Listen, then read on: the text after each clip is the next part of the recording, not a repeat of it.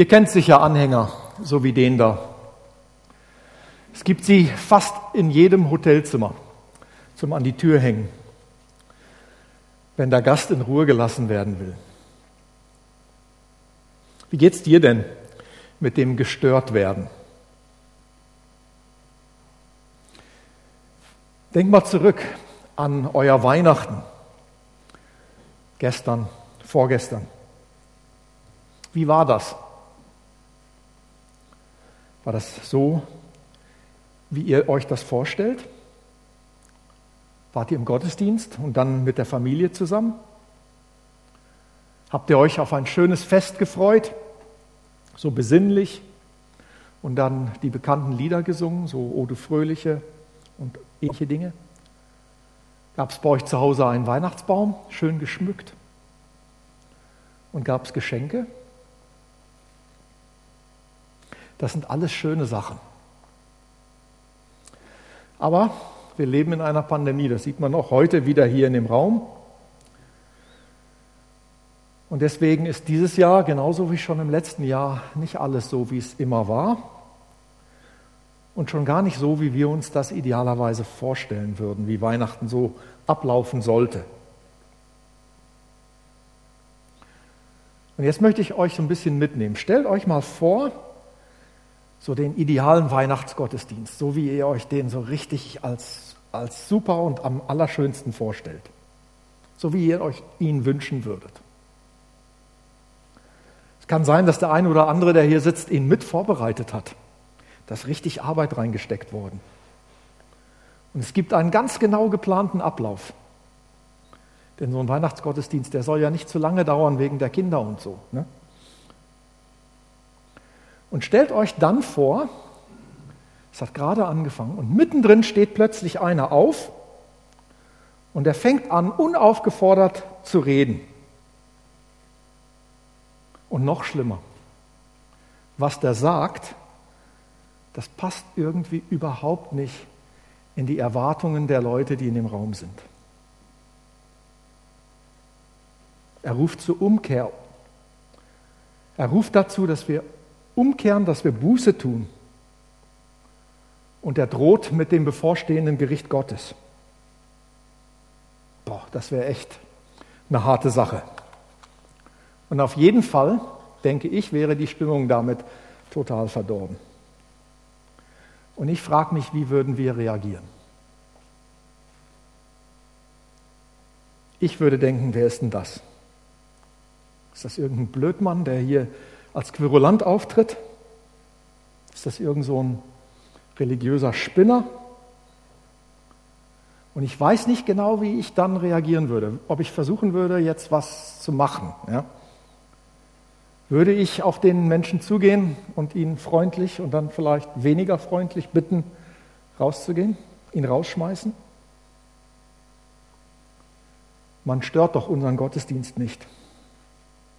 Das macht man nicht an einem normalen Sonntag und schon gar nicht an dem Gottesdienst, an dem wohl hier die meisten Leute sind, an Weihnachten.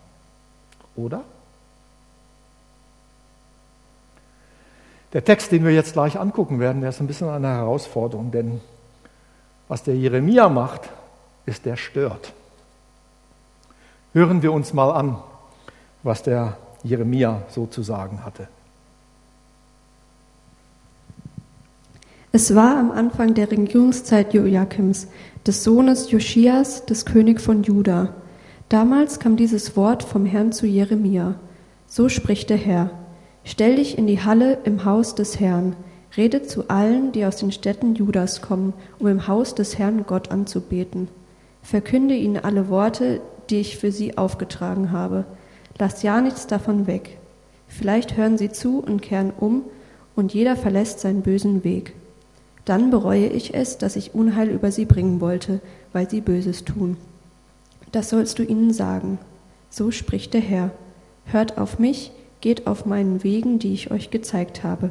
Hört auf die Worte meiner Knechte, der Propheten, die ich zu euch geschickt habe. Unermüdlich sende ich sie zu euch, obwohl ihr nicht auf sie gehört habt. Wenn ihr weiterhin nicht auf mich hört, mache ich es mit diesem Haus wie mit Shiloh und den Namen Jerusalems mache ich zu einem Fluch. Bei allen Völkern der Erde wird er für Unheil stehen. Die Priester, Propheten und das ganze Volk hörten, was Jeremia im Haus des Herrn verkündete. Jeremia gab ihnen jedes dieser Worte weiter, die der Herr ihm für das ganze Volk aufgetragen hatte. Als er damit fertig war, ergriffen ihn Priester, Propheten und das ganze Volk. Sie riefen, Du musst sterben. Warum hast du so etwas im Haus des Herrn geweissagt? Du hast gesagt, dass es diesem Haus hier wie Shiloh ergehen soll. Diese Stadt soll zerstört werden und unbewohnt sein. Da versammelte sich das ganze Volk um Jeremia im Haus des Herrn. Als die hohen Beamten von Juda davon hörten, verließen sie das Haus des Königs und gingen zum Haus des Herrn hinauf. Dort nahmen sie Platz im neuen Tor des Tempels. Dann erhoben die Priester und Propheten Anklage. Sie sagten zu den Beamten und zum ganzen Volk, dieser Mann verdient das Todesurteil. Er hat gegen diese Stadt geweissagt. Das habt ihr mit eurem eigenen Ohren gehört. Da ergriff Jeremia das Wort und sagte zu allen Beamten und dem ganzen Volk, der Herr hat mich gesandt, um diese Worte zu verkünden, die ihr gehört habt. Gegen dieses Haus und gegen diese Stadt wollte ich Weissagen. So bessert jetzt euer Leben und euer Tun. Hört auf den Herrn, euren Gott. Dann wird der Herr es bereuen, dass er euch Unheil angedroht hat. Seht her, ich bin in eurer Hand. Macht mit mir, was euch gut und recht erscheint. Doch bedenkt, wenn ihr mich tötet, vergießt ihr unschuldiges Blut. Dieses Blut wird über euch kommen, über diese Stadt und ihre Bewohner. Denn das ist die Wahrheit. Der Herr hat mich zu euch geschickt, um euch all diese Worte zu sagen. Ihr sollt sie hören. Das hörten die Beamten und das ganze Volk. Sie sagten zu den Priestern und Propheten, dieser Mann verdient nicht das Todesurteil. Er spricht zu uns im Namen des Herrn und unserem Gott.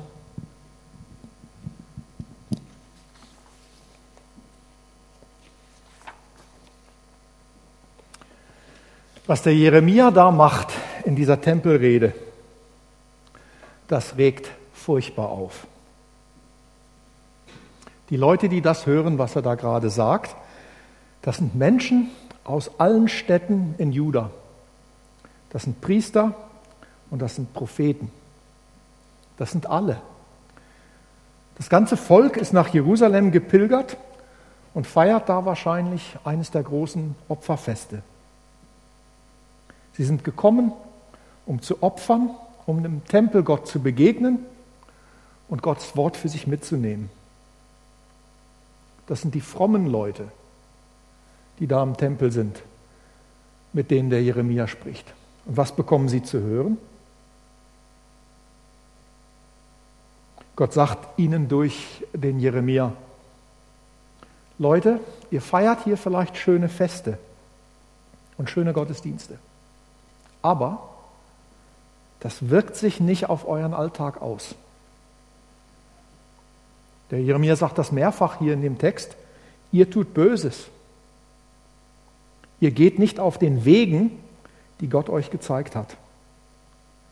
Und deswegen sagt Gott euch, ich Gott werde euch dafür bestrafen. Das sind harte Worte.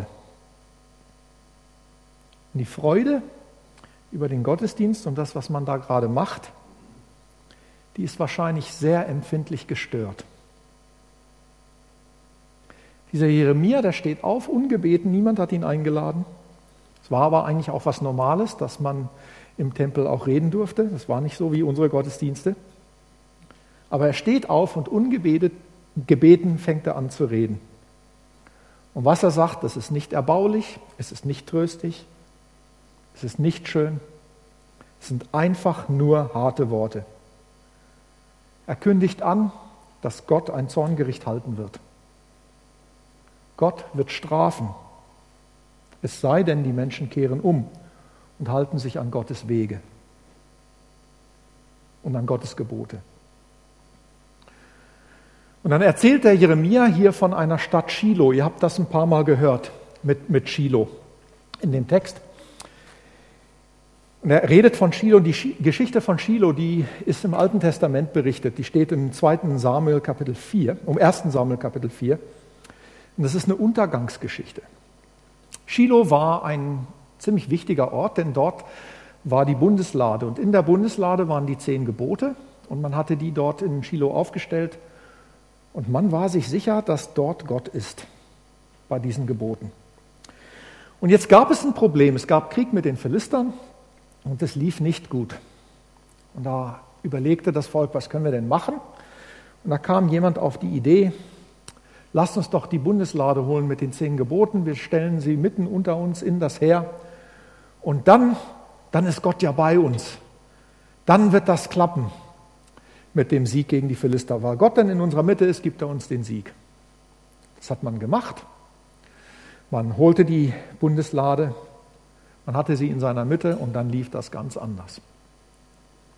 Es war die absolute Katastrophe. An diesem Tag starben 30.000 israelitische Soldaten. Die Bundeslade wurde von den Philistern weggeführt. Sie war nicht mehr da. Dann wird in der Geschichte erzählt, dass dann der Botschafter zu dem Propheten Eli rennt, dem alten Prophet, der im Tor sitzt in der Stadt Jerusalem und ihm das erzählt. Und als der Eli davon hört, da fällt er tot um, kippt um vom Stuhl und ist tot vor Schreck weil das furchtbar ist, was da passiert ist. Und es passiert noch was Schlimmes. Eine Schwiegertochter von dem Eli, die kriegt gerade ein Kind, die stirbt bei der Geburt und dieses Kind bekommt einen Namen. Es wird Ikabod genannt. Und dieser Name, wie die, wie die Namen damals üblich, hat eine Bedeutung. Und dieser Name ist ein nicht schöner Name, denn der bedeutet, die Herrlichkeit Gottes ist hinweg aus Israel. Shiloh war die absolute Katastrophe. Gott war weg aus Israel. Und jetzt kommt der Jeremia und der sagt den Menschen, Jerusalem, wehe dir, dir wird es genauso gehen, wenn du nicht Buße tust und umkehrst. Und man kann sich vorstellen, es ist ein Festgottesdienst, die Leute sind alle im Tempel.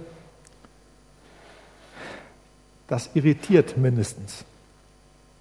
Es gefällt ihnen gar nicht, was der, was der Jeremia da erzählt. Das wollen die Leute sich nicht sagen lassen. Alle nicht. Das Volk nicht, aber auch die hauptamtlichen Geistlichen nicht. Die gab es da nämlich auch, die Priester und die Propheten. Die lassen das so nicht stehen. Der Jeremia, der kann gerade noch ausreden und dann ergreifen sie ihn. So ein Störenfried. Er hat jetzt eine Grenze überschritten. Man ergreift ihn und dann rufen die Menschen, du musst sterben. Wie kannst du, Jeremia, es dir anmaßen, im Namen des Herrn hier im Tempel in Jerusalem an diesem Festtag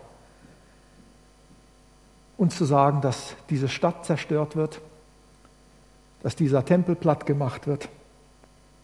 Das kannst du nicht machen. Das wollen wir nicht hören. Und es ist so, niemand hört gerne so Gesetzes, Buß, Unheils oder Gerichtspredigten. Niemand. Die Leute damals nicht. Und ich bin mir ziemlich sicher, dass wir das auch nicht gerne hören. Also, man kann das, was der Jeremia da sagt, nicht hinnehmen. Man muss diesen Menschen ein für alle Mal zum Schweigen bringen. Es muss zu einem Prozess kommen. Und bei diesem Prozess ist das ganze Volk dabei. Es findet im Tempel, im Vorhof des Tempels statt. Und die Anklage ist, dieser Mann ist des Todes schuldig. Warum? Weil er gegen diese Stadt geweissagt hat. Und das, was da passiert, das hat eine Rechtsgrundlage. Ich will euch ein bisschen kurz erklären. Die Leute damals, die kannten den Psalmvers, der da steht. Psalm 132, Vers 13 und 14. Dort steht, der Herr hat den Berg Zion ausgewählt. Er hat ihn sich als Wohnsitz gewünscht. Hier soll für immer mein, Wohn mein Ruheplatz sein. An diesem Ort will ich gerne wohnen. Und wenn Gott das gesagt hat, was da in dem Psalmtext steht, so dachte man, dann kann das, was der Jeremia da sagt, doch nicht stimmen. Ist doch unerhört, was der Jeremia da sagt. Wenn Gott gesagt hat, für immer will ich am Berg Zion gerne wohnen, dann kann das, was der Jeremia da sagt, doch nicht stimmen. Denn es widerspricht doch dann irgendwie Gottes Worten direkt. Und wenn ein Prophet Sachen sagt, die gegen Gottes Wort sind, dann greift das Gesetz von 5. Mose 18, Vers 20. Was passiert, wenn ein Prophet auftritt, der sich anmaßt, in meinem Namen zu reden? Er verkündet aber eine Botschaft, die ich ihm gar nicht aufgetragen habe. Oder er redet im Namen anderer Götter.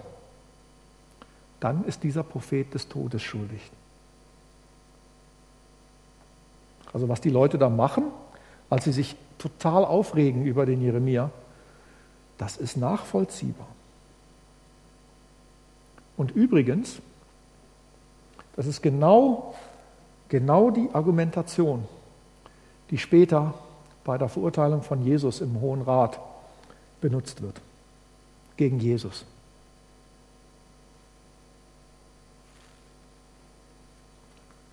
Das ist die Anschuldigung. Aber der Jeremia, der bekommt die Möglichkeit, sich zu verteidigen. Und der Jeremia, der macht das furchtlos und klar.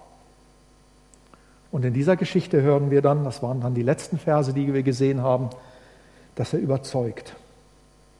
Denn der Prozess für den Jeremia hier an dieser Stelle endet mit einem Freispruch. Mit der Feststellung der Beamten und des Volkes, Jeremia spricht zu uns im Namen des Herrn unseres Gottes. Und wenn er das tut, dann machen wir uns schuldig, wenn wir sein Blut vergießen, wenn wir ihn verurteilen. Ist aber auch schon irgendwie merkwürdig, wie schnell die Stimmung kippt. In dem einen Moment wollen sie ihn umbringen und in dem anderen Moment knicken sie ein, weil sie Angst haben, dass sie sich vielleicht tatsächlich vor Gott schuldig machen. Und für Jeremia endet das so, dass er eben weiter das Wort Gottes verkündigen kann. Das sagen kann, was Gott ihm aufgegeben hat zu sagen. Also mich imponiert der Jeremia in dem, was er da macht. Das hat er gut gemacht. Denn er hatte einen Auftrag von Gott und er ist diesem Auftrag treu geblieben. Auch wenn es für ihn wirklich brenzlig wurde. Der Jeremia, der hat da was gemacht im Vorhof des Tempels, was ihm beinahe das Leben gekostet hat. Aber schauen wir uns das nochmal genauer an. Was hat denn der Jeremia da genau gesagt? Wir sehen auf jeden Fall an dem Beispiel von dem Jeremia, dass es sehr unbequem sein kann, die Worte Gottes weiterzusagen. Wenn Gott einem also Worte aufgibt als Prophet und man soll die weitersagen, dann kann das unbequem werden. Für den Jeremia in diesem Fall war es lebensgefährlich. Warum? Weil Gottes Wort nämlich stört. Und ich denke, der Jeremia wusste das ganz genau. Das, was er da machen musste, das war nicht so locker zu machen, sondern er wusste, das wird gefährlich. Aber trotzdem blieb der Jeremia seinem Auftraggeber Gott treu und er nimmt das auf sich, dass er diese Worte, die ihm aufgetragen wird, wirklich so verkündigt. Und das ist übrigens heute noch genauso. Wer sich vor Menschen stellt, um ihnen Gottes Wort weiterzusagen und dabei klar und deutlich diese Worte sagt, der macht sich damit nicht nur Freunde. Er macht sich auf den Weg und er muss sich aus seiner Komfortzone herausbewegen.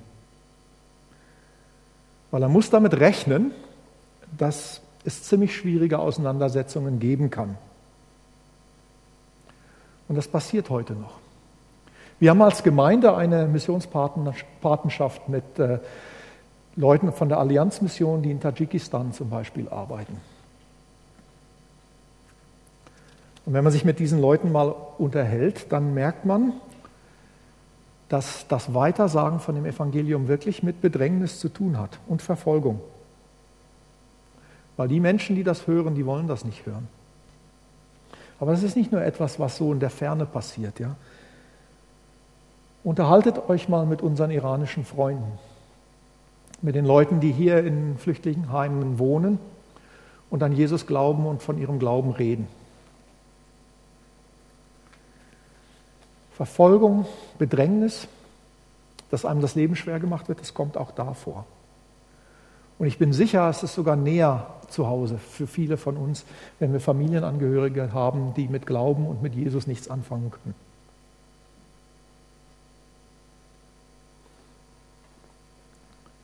Dass die oberen Beamten beim Jeremia einsehen, dass Jeremia zu ihnen im Namen Gottes, ihres Herrn, redet, das rettet am Ende dem Jeremia das Leben.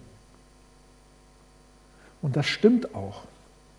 Denn was der Jeremia da redet, das macht er als Bote Gottes. Ich möchte euch das nochmal genauer zeigen aus den Versen. Vers 2. Da geht es um den Auftrag. Da spricht Gott zu dem Jeremia und sagt zu ihm, Jeremia, so spricht der Herr, stell dich in die Halle im Haus des Herrn. Rede zu allen, die aus den Städten Judas kommen, um im Haus des Herrn Gottes anzubeten. Und verkünde ihnen alle Worte, die ich dir für sie aufgetragen habe. Lass ja nichts davon weg. Und dann in Vers 8, das ist dann, als der Jeremia dann das tatsächlich macht, da lesen wir, Jeremia gab ihnen jedes dieser Worte weiter, die ihm der Herr für das Volk aufgetragen hatte. Und dann in Vers 12 sagt er nochmal ganz klar, der Herr hat mich gesandt, um diese Worte zu verkünden, die ihr gehört habt. Also es ist ganz, ganz wichtig, der Jeremia in dem, was er da sagt, im Tempel, der redet nicht aus eigener Vollmacht. Der kann ganz klar sagen, der Herr hat mich gesandt. Und das, was er sagt, das hat Gott ihm aufgetragen. Was er ausspricht, sind nicht seine eigenen Befürchtungen, sind nicht seine eigenen Sorgen, sind nicht seine eigenen Gedanken, die er da unter die Leute bringt. Ich finde es sehr interessant an diesem Text, dass das wirklich hier klar gemacht wird, er soll wirklich jedes dieser Worte äh, sagen, die Gott ihm aufgetragen hat. Er soll nichts weglassen. Und der Jeremia sagt auch nichts Zusätzliches. Und damit hält er sich an dieses Gesetz mit dem, was er da sagt.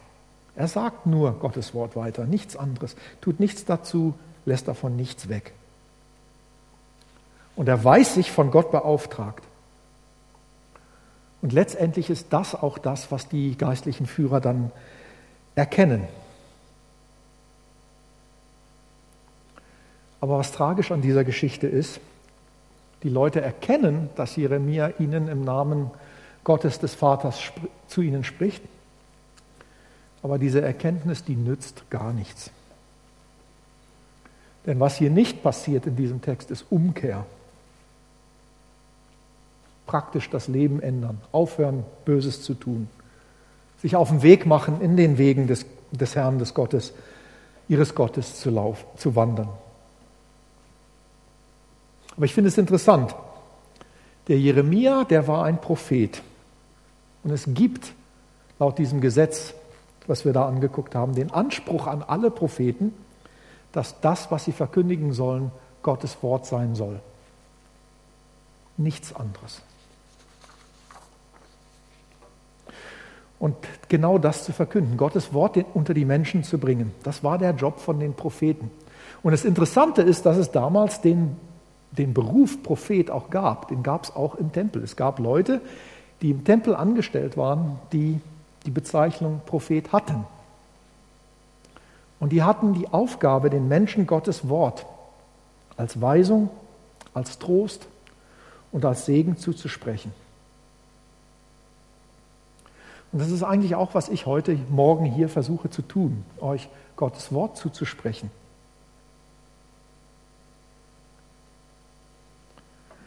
Aber es war damals so, dass eben es passierte, dass plötzlich zwei Propheten aufstanden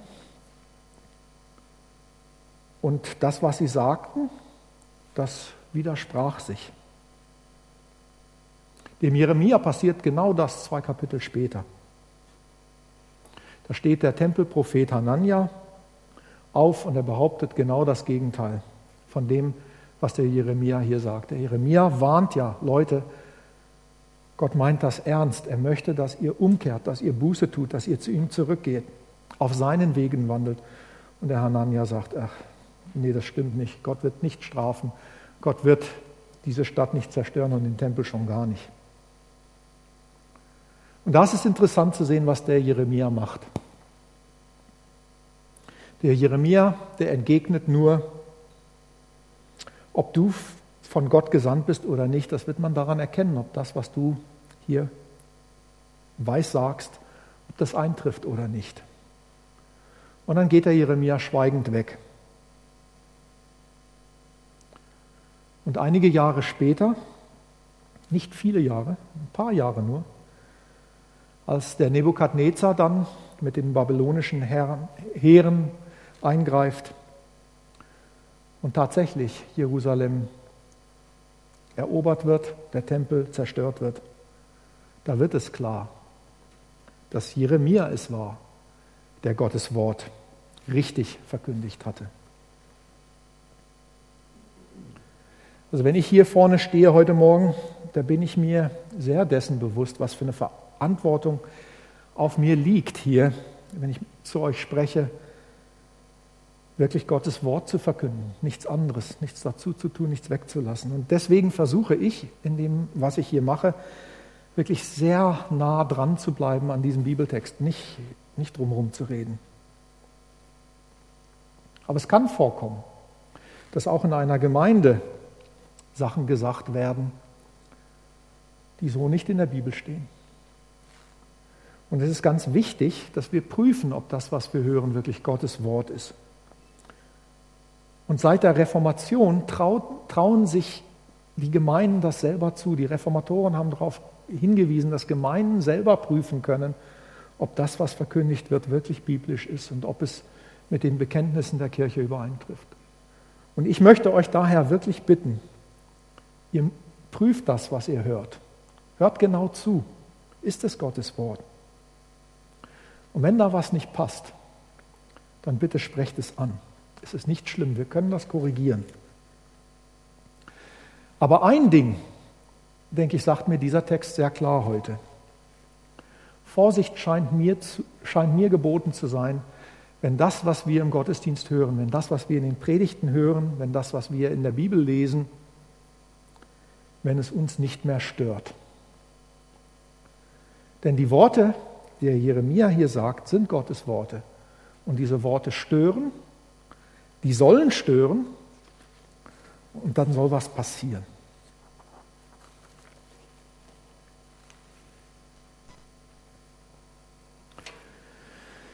Ich habe jetzt sehr mich bisher darauf konzentriert, auf diese Gerichtsworte einzugehen. Aber es ist ganz wichtig, dass wenn wir uns mit diesem Text heute befassen, dass wir nicht bei diesen Gerichtsworten stehen bleiben. Denn wenn wir stehen bleiben würden bei diesen Worten, die Worten Gottes, die stören dürfen und sollen, dann würde uns meiner Meinung nach das Spannendste an diesem Text verloren gehen. Ist euch aufgefallen, als der Text vorgelesen wurde, wie Gott in der Rede von dem Jeremia zum wiederholten Mal auf sein Volk zugeht und wirklich um es wirbt? Schauen wir uns das nochmal genauer an. Vers 4. So spricht der Herr, hört auf mich, geht auf meinen Wegen, die ich euch gezeigt habe. Hört auf die Worte meiner Knechte, der Propheten, die ich zu euch geschickt habe. Unermüdlich sende ich sie zu euch, obwohl ihr nie auf sie gehört habt. Und Vers 13. So bessert jetzt euer Leben und euer Tun Hört auf den Herrn, euren Gott. Dann wird der Herr es bereuen, dass er euch Unheil angedroht hat.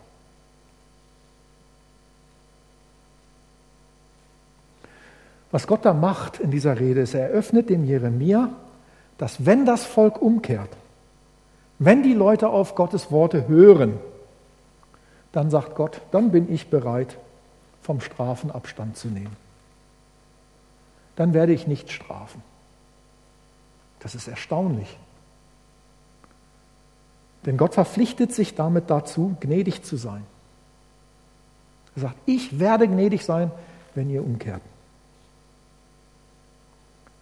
Und Gott macht da nicht eine einmalige, ein einmaliges Angebot. Nein, Gott hat das unermüdlich gemacht, dieses Angebot. Zum wiederholten Male. Das, was der Jeremia hier macht, ist nicht das erste Mal, dass Gott den Menschen sagt, Leute, ich habe euch lieb. Ich komme zu euch. Ich möchte euch nicht strafen, ich möchte euch lieben, ich möchte Gnade an euch üben. Kehrt bitte um, folgt mir nach. Gott sagt, ich bin dazu bereit, meine Pläne zu ändern, wenn die Worte, die euch durch den Jeremia gesagt werden, Gehör finden. Ich hoffe, dass wir das heute nicht einfach nur hören. Ich denke, das soll wirklich zum, zu Herzen gehen. Es soll bei dir und mir heute Morgen ankommen. Gott verfolgt nicht einen Plan, den er in jedem Preis durchziehen wird, wenn er droht mit Strafe. Es ist richtig, dass Gott heilig ist und es ist richtig, dass Gott gerecht und konsequent ist. Aber, und das ist wirklich so eine tolle Nachricht, Gott reagiert auf unser Verhalten. Er wirbt um sich mit seiner ganzen Liebe. Er wirbt um unseren Gehorsam. Und er lässt nichts unversucht, um uns für sich zu gewinnen. Das ist das komisch, irgendwie so einen Text am zweiten Weihnachtstag zu hören. Aber denkt mal über Weihnachten nochmal nach. Weihnachten feiern wir das Wunder, dass der Gottessohn, Gott selber, Mensch wird. Wenn wir das in dieser Perspektive anschauen, dann können wir einfach nur staunen über das, was passiert ist Weihnachten. Denn Jesus ist der letztgültige Prophet, der auf diese Welt kommt. Gott macht sich selber zu uns auf, zum wiederholten Male, zum letztgültigen Male kommt er. Er startet einen letzten, zuletzt gültigen Versuch, seine Menschen für sich zu gewinnen. Das gilt für dich und mich. Und Weihnachten zeigt uns, dass er das ohne Bedingungen macht, ohne Voraussetzungen. Einfach weil er uns total liebt und weil er sich zur Gnade verpflichtet hat. Gott kommt uns in diesem Jesus-Baby nahe. Er teilt unser Leben und er lädt uns ein, unser Leben mit ihm zu teilen. Also ich möchte euch wirklich ganz dringend bitten, hört das.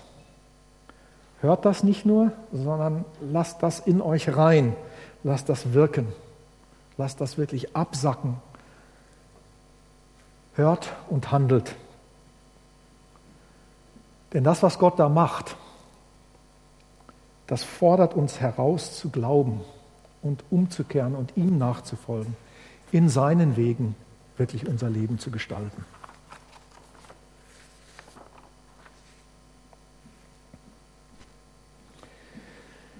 Ich hatte die Predigt angefangen mit diesem, mit diesem Schild hier, mit dem Schild, bitte nicht stören.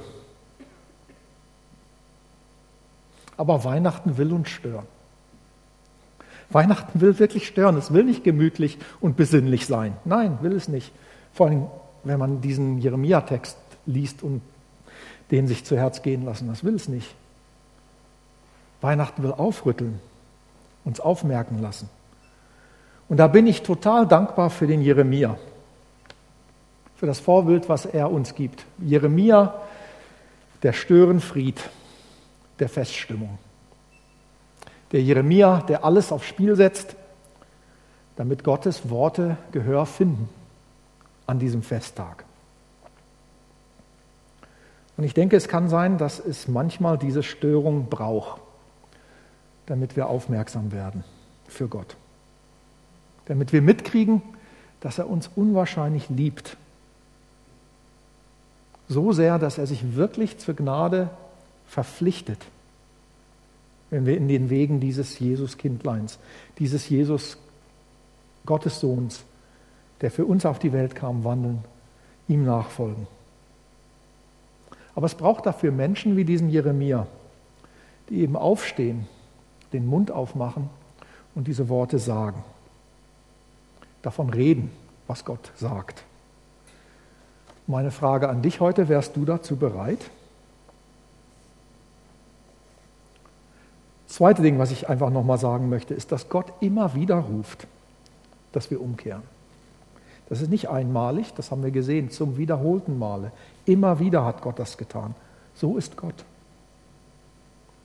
Er möchte, dass wir umkehren, dass wir seine Gebote halten, dass wir seinen Wegen nachfolgen und dass wir so zum Leben finden. Und gerade Weihnachten soll uns daran auch erinnern. Deswegen denke ich, wir brauchen nicht dieses Schild für unser Weihnachtsfest. Wir brauchen irgendein anderes. Vielleicht sieht es ein bisschen so aus. Bitte, bitte mein Leben aufräumen. Aber das ist nicht passiv, nicht so wie im Hotel, dass man das Schild umdreht und dann kommt Gott und dann räumt er auf. Nein, das ist etwas, bei dem wir mitmachen sollen. Ich denke, wir brauchen dieses Schild. Vielleicht brauchen wir das heute ganz besonders. Ein etwas abgewandertes Schild. Vielleicht musst du an dem Schild, was du umdrehst und dem, was draufsteht, so ein bisschen arbeiten für dich. Aber ich möchte dich bitten, bitte lass dich stören. Bitte lass Jesus dein Weihnachten aufrütteln. Lass Jesus dir helfen, ihm nachzufolgen, umzukehren, dein Leben aufzuräumen. Mach da aber bitte aktiv mit. Ich möchte zum Schluss mit uns beten.